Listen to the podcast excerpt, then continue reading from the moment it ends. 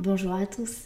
Vous écoutez Une de yogi, un podcast de Yogi Lab. Je m'appelle Tiffen et je suis professeure de yoga sur le site yogilab.fr. C'est un site de yoga en ligne sur lequel vous pouvez retrouver plus de 500 vidéos, des cours de yoga pour tous les niveaux, tous les styles, avec différents professeurs de yoga et différentes durées pour se glisser dans vos journées. Aujourd'hui, je vous propose de parler de quelque chose d'important dans la philosophie du yoga. Les autres. Mais alors pourtant, le titre c'est le miroir de soi. Alors pourquoi est-ce qu'on va parler des autres? Vous pensiez peut-être qu'on allait parler de vous. Et finalement, vous avez raison, parce que les autres sont le miroir de ce que nous sommes réellement. Pour vous donner un petit peu de contexte, récemment, j'ai eu une conversation avec une yogini qui me parlait de difficultés relationnelles avec une amie qui l'avait critiquée très fortement, ce qui l'avait beaucoup blessée. On échange beaucoup ensemble sur les réseaux sociaux, sur Instagram principalement, et je vous avoue que ça m'inspire toujours des épisodes de podcast, alors merci pour ça. Fermons la parenthèse. Ça nous arrive à tous d'être comparés, d'être critiqués négativement, et j'imagine que vous avez vous aussi déjà vécu ça. Donc vous savez à quel point c'est désagréable. Encore plus récemment, j'ai eu l'occasion de mettre à l'épreuve cette approche dans une expérience que j'ai vécue qui était extrêmement désagréable. Alors, pour commencer cet épisode, je voudrais vous raconter une histoire. C'est celle de la création de mon centre de formation. Ça fait un moment que j'y songe, à créer un centre de formation. Ça fait des années à vrai dire, mais j'avais pris la décision d'attendre au moins 9 ans d'enseignement avant de me lancer dans la formation pour enseignants. Une infirmière m'a contactée il y a plus d'un an pour me demander si je pouvais la former parce qu'elle souhaitait intégrer les connaissances d'une professeure de yoga à l'exercice de sa profession. J'ai été très touchée par son projet, je l'ai trouvé superbe et donc j'ai décidé qu'il était temps de me lancer un peu plus tôt que prévu. Sauf que, pour qu'elle ait le droit de se former, en l'occurrence, il fallait avoir notamment la certification Calliope et un agrément ANFH. Alors vous le savez, j'aime les défis. Donc je me suis lancée dans cette aventure. J'ai créé un organisme de formation et pour bien faire les choses, une avocate m'a suivi pendant plus de six mois dans la création de tous les documents en lien avec la certification Calliope. C'est une usine à gaz. Elle m'a expliqué que la démarche d'obtenir le numéro d'enregistrement en tant que centre de formation, bon, c'est une petite formalité, mais que c'est la certification Calliope qui va être très difficile parce qu'ils sont exigeants, et à juste titre, me direz-vous. On parle quand même de l'emploi de fonds publics hein, pour financer des formations, donc il ne faut pas faire n'importe quoi.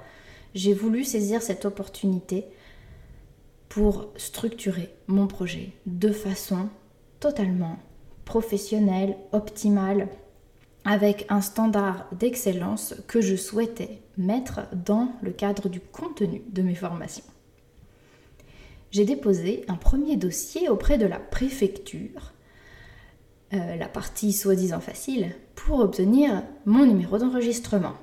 Au bout de plus d'un mois, j'ai reçu un courrier qui m'indiquait un refus avec quelques critiques de forme sur la convention de formation, ok, et énormément de critiques sur le fond de la formation, sous-entendant en gros hein, que moi, petite prof de yoga, qui suis-je pour vouloir former une infirmière? Allez hop, prends ça. je peux vous dire que quand ça vous arrive en pleine face, ça fait quelque chose.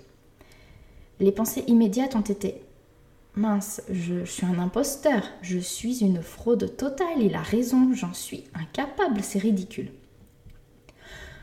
Bon, le rôle de la, préfecture avant tout, c'est d'évaluer la légalité de la convention de formation dans sa forme et non d'évaluer le fond de la formation. J'ai refait un dossier avec l'avocate qui m'a proposé de former quelqu'un sur une journée et de faire un projet un peu plus modeste. Je me suis mise à créer une formation à nouveau, je peaufine ma convention de formation, je la fais signer, blablabla, bla bla, projet pédagogique, et je vais vous la faire courte, les yogis. J'ai essuyé six refus de la préfecture au total. J'ai déposé sept dossiers. Six dossiers ont été refusés avec toujours des sous-entendus sur la qualité de mes prestations. L'avocate était aussi outrée que moi. Il y avait quelque chose de vraiment pas clair dans cet acharnement. Et pour couronner le tout, ils m'ont mené en bateau pendant plusieurs mois à me dire des choses au téléphone, puis le contraire par courrier. Je crois que c'est la première fois de ma vie que je me suis sentie euh, autant insultée, humiliée et remise en question. Ce projet, dans lequel j'avais mis tout mon cœur, vraiment, se voyait piétiné par une administration contre laquelle je n'avais qu'une envie, engager un recours pour abus de pouvoir. Mais il fallait avancer. Un recours pour abus de pouvoir, ça n'aurait fait que retarder les choses et il fallait que j'avance. Je ne pouvais pas baisser les bras parce que cette infirmière m'avait fait confiance et il fallait que j'honore ma parole. Je ne pouvais pas faire autrement, impossible. Alors, j'ai tout fait. Même si je n'y croyais plus, j'ai quand même demandé à un auditeur Calliope de venir faire l'audit alors que je n'avais pas encore mon numéro d'organisme. C'est payant, c'est très coûteux. Euh, l'avocate m'avait prévenu que ça pouvait être euh, très long et gourmand en énergie parce qu'il faut être très concentré, prêt à donner tous les éléments de preuve nécessaires pour appuyer notre dossier. Bref, je m'étais préparée à aller à l'exécution publique de ma dignité. Mais, comme je vous l'ai dit, il fallait avancer. Au final, L'audit a duré 3 heures, on m'avait annoncé entre 6 et 9 heures. L'auditeur m'a dit qu'il n'avait rencontré dans sa carrière qu'un seul autre organisme aussi bien préparé. Il m'a dit qu'il n'avait aucune réserve à me donner, la certification, et il m'a félicité. Incroyable, non? La préfecture, elle, continuait dans son délire de refus. C'est finalement quand l'individu preneur de décision a quitté son poste à la préfecture, je l'ai appris au téléphone parce que bon, hein, en 12 mois de dépôt de dossier, j'ai eu le temps d'apprendre deux ou trois ruses. Mon dossier a été accepté alors que je déposais exactement la même convention et exactement le même projet. Maintenant, ça y est les yogis. La formation avec les infirmières commence dans une semaine. On a déjà organisé une formation atelier du toucher avec Pavel pour les ajustements manuels dans les cours de yoga et c'était une victoire incroyable, superbe, que je savoure pleinement. Je voudrais faire un petit point avec vous dans un premier temps, parce que je ne vous raconte pas cette histoire juste pour vous raconter cette histoire, mais pour vous mettre un contexte dans lequel on va pouvoir aborder un sujet qui me tient à cœur, le syndrome de l'imposteur.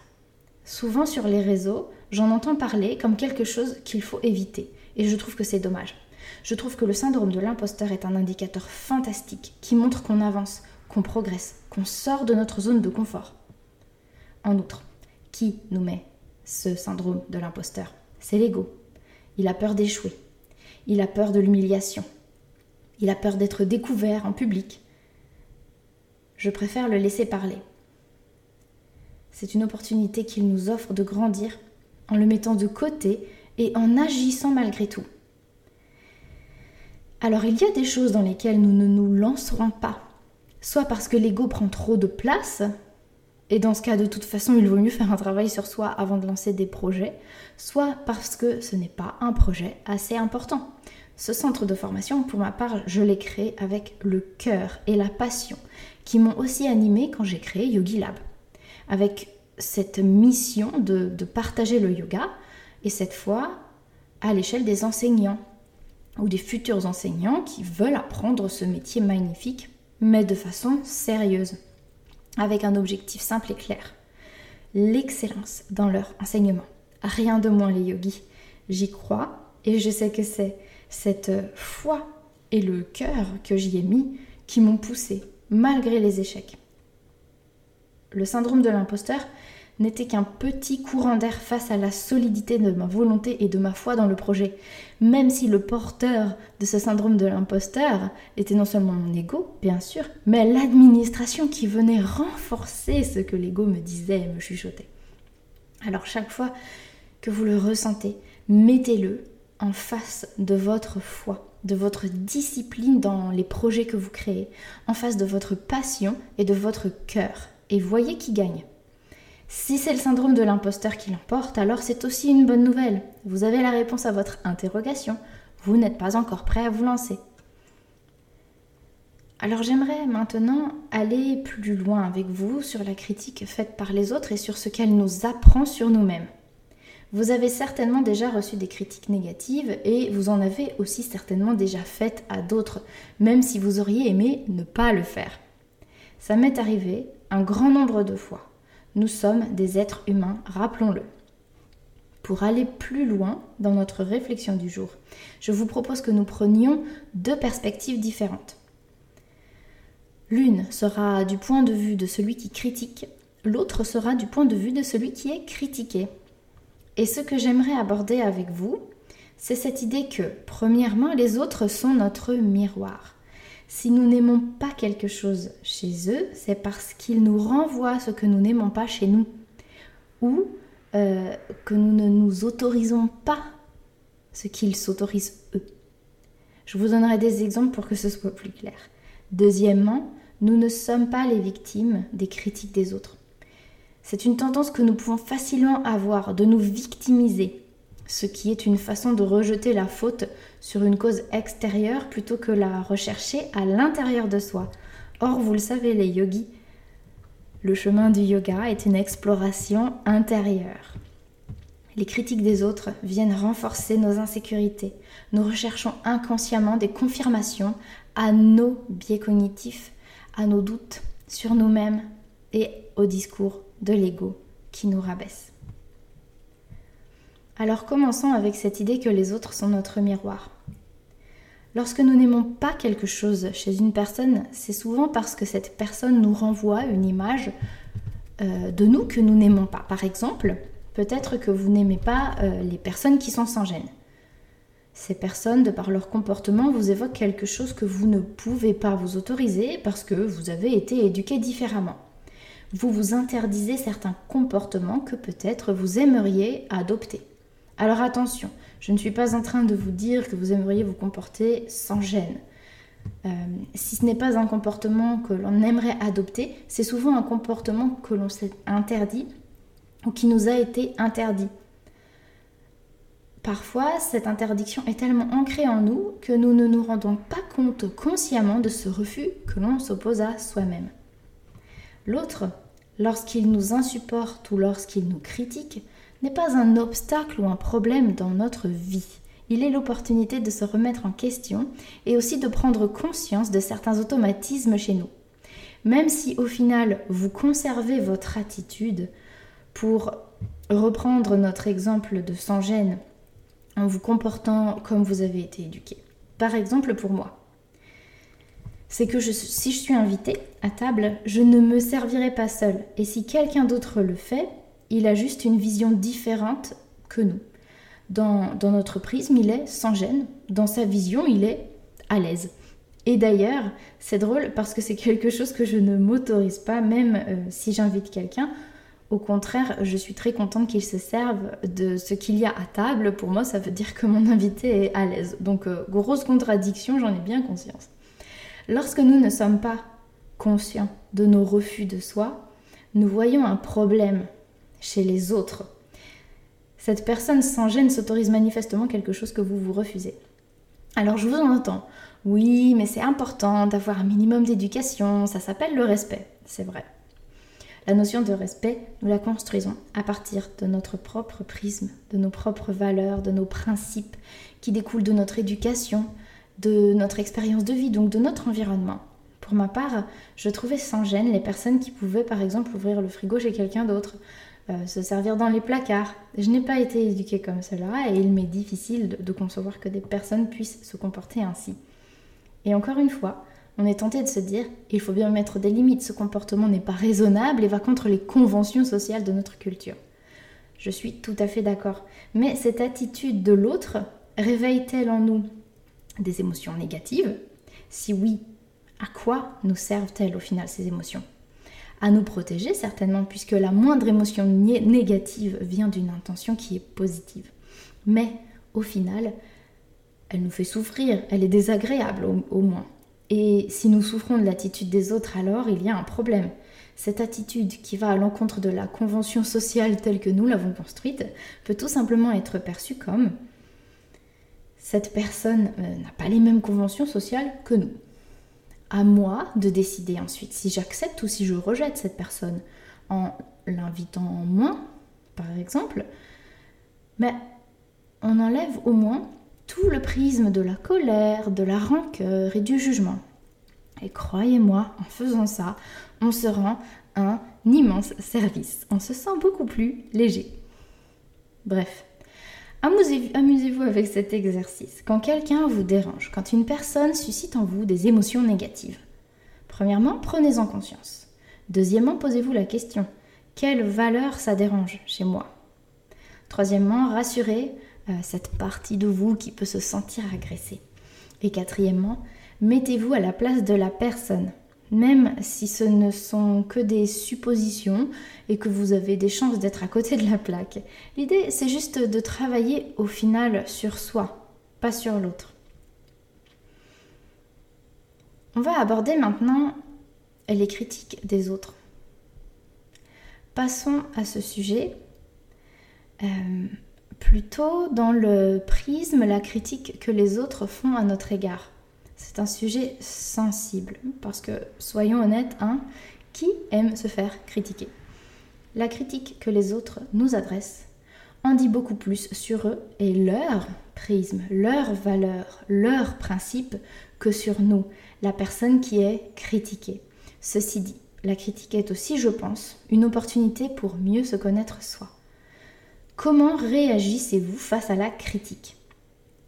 Vous vous énervez, vous vous défendez, vous contre-attaquez. J'imagine qu'une partie de vous a envie de me dire Non, mais attends, Tiffen, c'est bien normal que je ne me laisse pas faire. C'est vrai, c'est tout à fait normal de vouloir faire respecter nos valeurs, nos principes et notre personne, tout simplement. Seulement, quand on se défend, quand on attaque, c'est parce qu'on se met en mode survie. Notre système nerveux sympathique est activé. Ce dernier ne prend pas le temps de réfléchir ou d'analyser en profondeur la situation. Ainsi, nous ne pouvons pas nous poser des questions qui pourtant pourraient être euh, essentielles. Je vous propose d'imaginer avec moi un scénario pour s'entraîner. Imaginez que votre boss ou votre salarié, si euh, c'est vous qui dirigez votre entreprise, vous dit que vous êtes éparpillé la communication n'est pas optimale et que vous n'êtes pas assez disponible. Vous allez avoir envie de vous défendre. Mais nous sommes en entraînement commando, les yogis. Entraînement commando du système nerveux. Donc on va se détendre un peu, on va expirer tout l'air de nos poumons et observer la situation. On nous a fait une remarque. Est-ce que cette personne a raison? Est-ce qu'elle a tort? Est-ce que c'est un peu des deux? Au lieu d'être la victime d'une critique piquée parce que la critique réveille nos insécurités, prenons la place de celui ou celle qui est sûr de lui ou d'elle. Je suis sûr de moi, j'ai confiance dans ce que je fais et j'ai confiance dans ma capacité à m'adapter selon les situations. Si on me critique, je suis capable d'y faire face et d'y répondre de façon appropriée, non pas dans une réaction, mais en action consciente nous sommes sûrs de nous, alors posons-nous la question. Cette personne a raison ou a tort? Oui, elle a raison. Alors, disons-lui que nous comprenons sa remarque et que nous pouvons proposer telle et telle solution. Elle n'a pas raison? Eh bien, dans ce cas, nous comprenons il faut que cette personne se rende sur tel euh, ou tel canal de communication euh, pour nous suivre par exemple, parce qu'elle ne nous suivait pas à cet endroit-là. Elle a raison et tort en même temps, eh bien on mixe les deux, ça arrive aussi. Quand on est dans la sécurité, quand on a confiance en soi et que l'on a une estime de soi, aucune critique ne peut nous nuire et nous déstabiliser. On verra toujours ça comme une opportunité.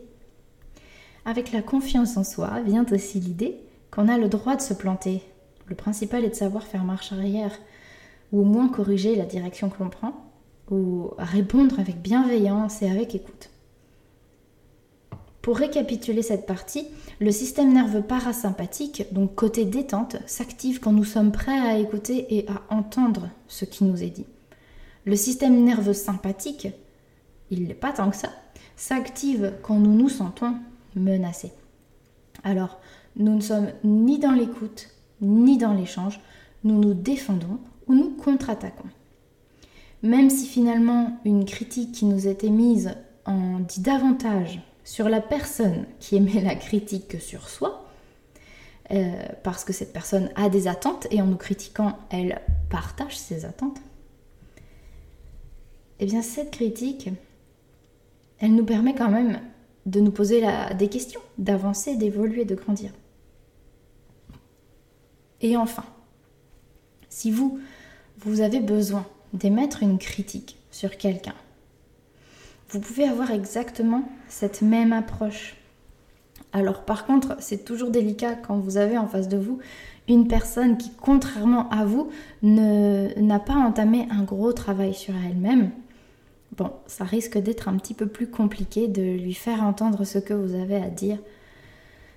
Cependant, j'ai vraiment envie de croire qu'avec cette approche bienveillante et d'ouverture, on peut instituer une communication qui est quand même beaucoup plus facile. En tout cas, c'est l'espoir que j'ai envie de garder en moi et de mettre en place le plus possible quand, je communique. C'est tout pour aujourd'hui les yogis.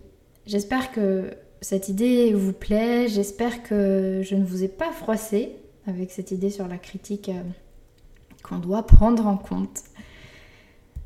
Dites-moi ce que vous pensez. Et moi, je n'ai plus qu'à vous remercier pour votre écoute. Si cet épisode vous a plu, si le podcast vous plaît, une petite action de votre part qui fait un gros bien pour nous, c'est de nous laisser 5 euh, étoiles, un commentaire sur votre plateforme d'écoute. Et pourquoi pas un petit mot aussi personnel sur ce, que, sur ce qui vous plaît, quel épisode vous parle, quels sont vos ressentis. Ça nous ferait vraiment plaisir. En tout cas, merci les yogis. Ça peut paraître anodin, mais c'est chaque note et chaque mot qui compte pour nous. Je vous souhaite une excellente journée et je vous dis à bientôt